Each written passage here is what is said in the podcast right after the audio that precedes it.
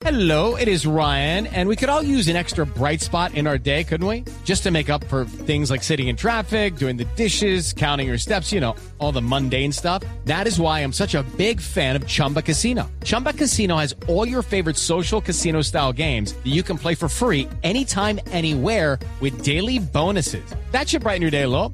Actually, a lot. So sign up now at chumbacasino.com. That's chumbacasino.com. No purchase necessary. BGW. Void were prohibited by law. See terms and conditions. 18 plus. Boombox. ¿Por qué las relaciones afectivas que tengo no son estables? Me gusta la asertividad porque nos invita a la prudencia, que lo que debe motivar nuestra palabra es siempre el amor. Eres tú. Y eso ya es la base para salir a conquistar muchas metas, para luchar por dar una mejor versión y disfrutar la vida de manera plena. Tú sabes.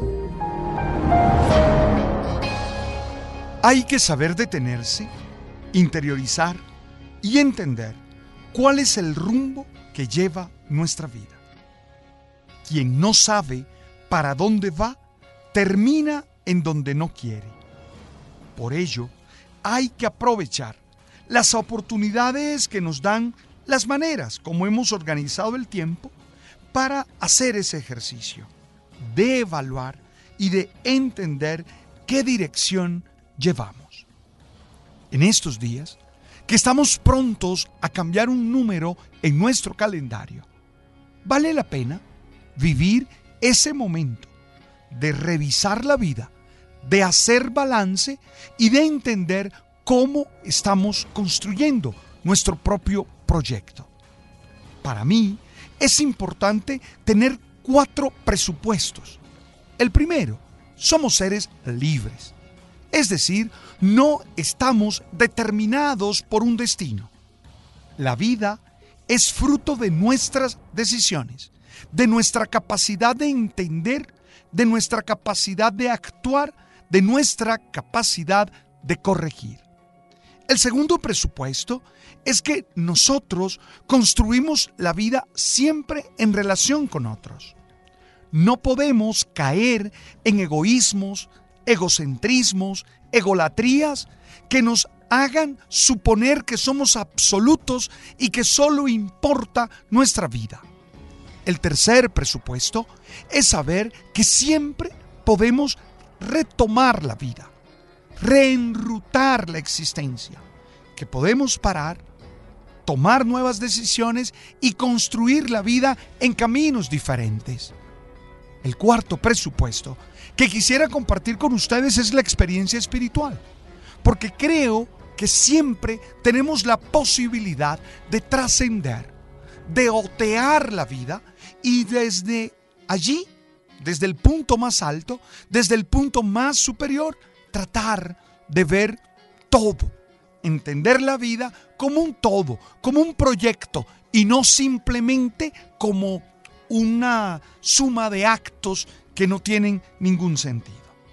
Entonces, por estos días, yo quiero invitarte a hacer ese ejercicio de detenerte, desconectarte de tu cotidianidad, entrar en ti vivir un momento de interiorización y revisar tu vida, revisar tu proyecto.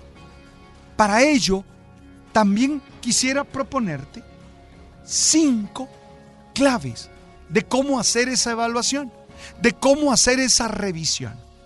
La primera clave es objetividad.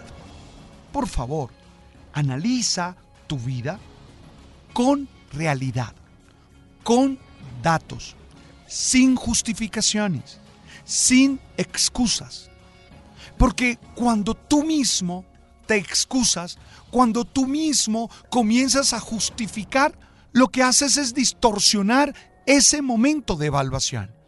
Tú necesitas saber realmente hacia dónde vas, cómo estás viviendo, cómo estás teniendo tus relaciones, cuál es el futuro que te espera, y para ello necesitas objetividad, centrarte en datos.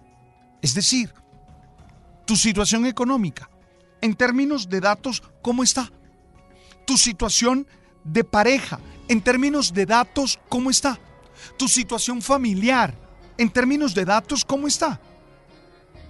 Particularmente en la relación de pareja, por ejemplo, yo siempre uso el instrumento de Gottman, ese autor que nos dice que debemos evaluar nuestra relación de pareja siguiendo la proporción 5-1.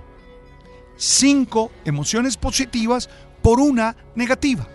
Entonces, ese es un dato. Objetividad. La segunda clave es aceptación. Es lo que soy. Muchas veces no entendemos el rumbo de nuestra vida porque no aceptamos la realidad. No aceptamos el momento que vivimos. No aceptamos que las cosas están así y no de otra manera. A mí me encantan las expresiones ya está, que usan los argentinos o, o es lo que hay.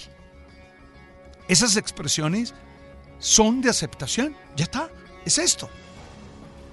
Pudo ser de otra manera, pero es esto, ya está. ¿O es lo que hay? claro que hubiera podido tener tal y cual, pero no, es esto lo que hay. Entonces, mucha aceptación para poder asir la realidad y poderla intentar controlar. La tercera clave es no exagerar la culpa.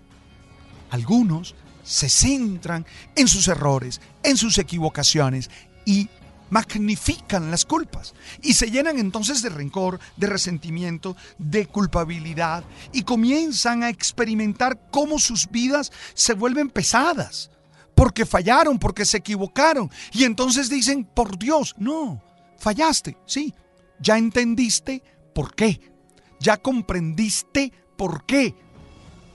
Hay que recomponer, pero no puedes exagerar la culpa. No puedes hacer de tu vida una desgracia, una tragedia.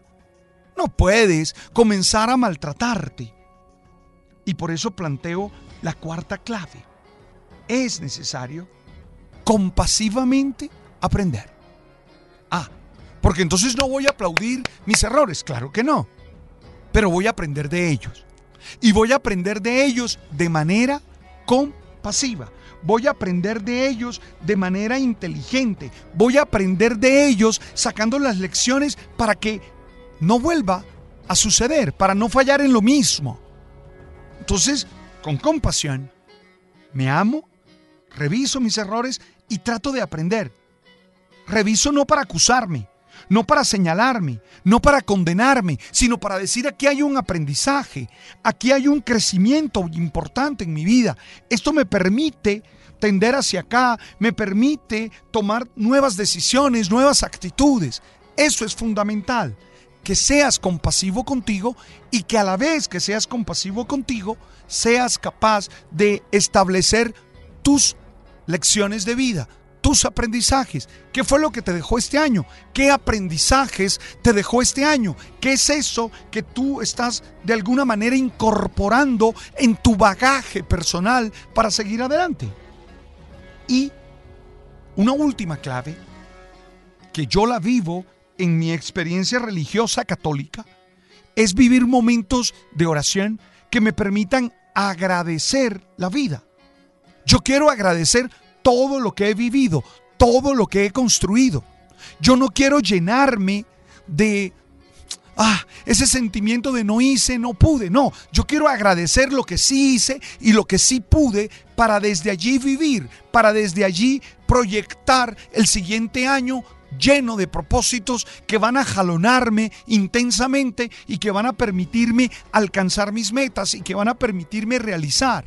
Entonces yo particularmente hago momentos de oración, algunos expresados en rituales, ¿verdad? Yo tengo el ritual de hacer una oración de fin de año. De hecho, la escribo.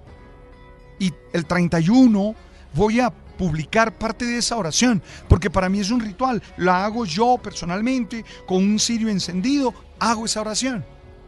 Algunas veces me junto con los que amo, nos agarramos de las manos y hacemos un momento espiritual celebro el sacramento de la Eucaristía que para mí es tan importante. Pero bueno, eso es lo que yo hago. No sé cómo lo haces tú, no sé cómo lo vives tú, pero sí es importante que haya una celebración ritual, una celebración que ancle todo eso en lo trascendental, en lo sublime, y que te permita ser feliz y que te permita disfrutar la historia. Por favor, evalúa con serenidad. Evalúa con esos primeros presupuestos que te planteé y con estas claves. Sé objetivo, acepta, no exageres la culpa. Compasivamente aprende de lo que has vivido y ten momentos de oración y de agradecimiento. Aprovecha este momento. Hey, gracias por estar allí y gracias por compartir conmigo esta pequeña reflexión que busca ser alimento para el alma y para el espíritu. Tú sabes.